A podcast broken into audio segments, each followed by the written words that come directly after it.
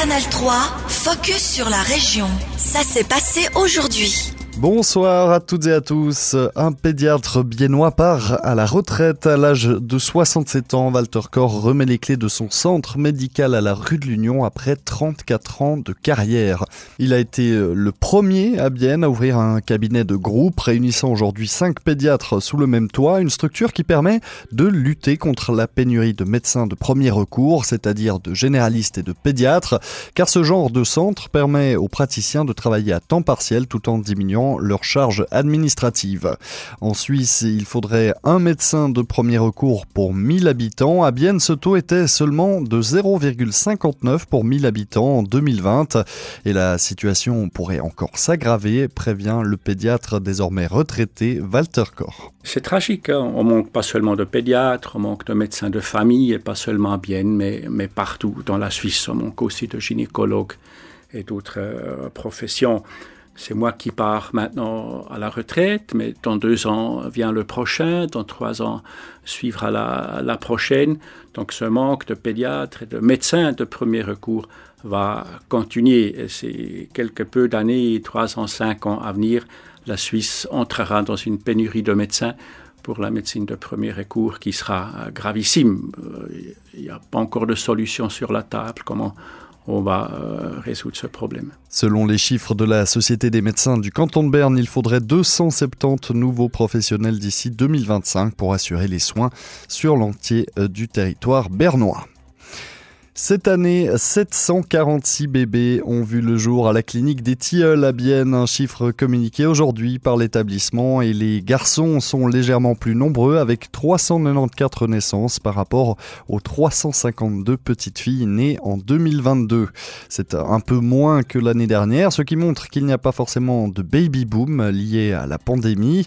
Mais cette année, un défi, toutefois, une épidémie de bronchiolite circulait, notamment en automne, une maladie très fréquente chez les enfants en bas âge. Alors les établissements de santé ont redoublé de précautions, mais le fonctionnement est rodé depuis le Covid, comme l'explique la directrice de la clinique des Tilleuls, Stéphanie Ruckstuhl. Nos mesures de, protection n'ont jamais été complètement annulées euh, depuis le Covid. Euh, cela concerne notamment le port obligatoire du masque, euh, mais les directives générales en manière d'hygiène, comme la désinfection des mains, sont également respectées. Ici, je crois que euh, Covid a certainement aidé à avoir une grande. Dans l'ensemble du groupe Hirslanden en Suisse, euh, auquel appartient la clinique des Tilleuls, plus de 6800 bébés ont pointé le bout de leur nez euh, cette année. parmi les prénoms les plus donnés, on retrouve chez les filles Emilia, Sophia et Mia. Côté masculin, Matteo est en tête, suivi par Gabriel et Noah. Que faire si vos cadeaux de Noël ne vous plaisent pas? Ça arrive parfois qu'on se retrouve après les fêtes avec une chemise trop petite, un livre qui ne vous convient pas ou encore un objet qu'on n'utilisera pas.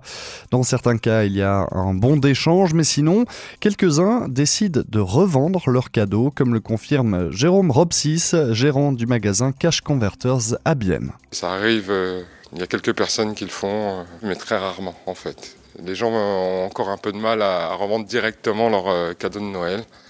Et ils préfèrent conserver des fois une année pour euh, revendre après euh, le cadeau.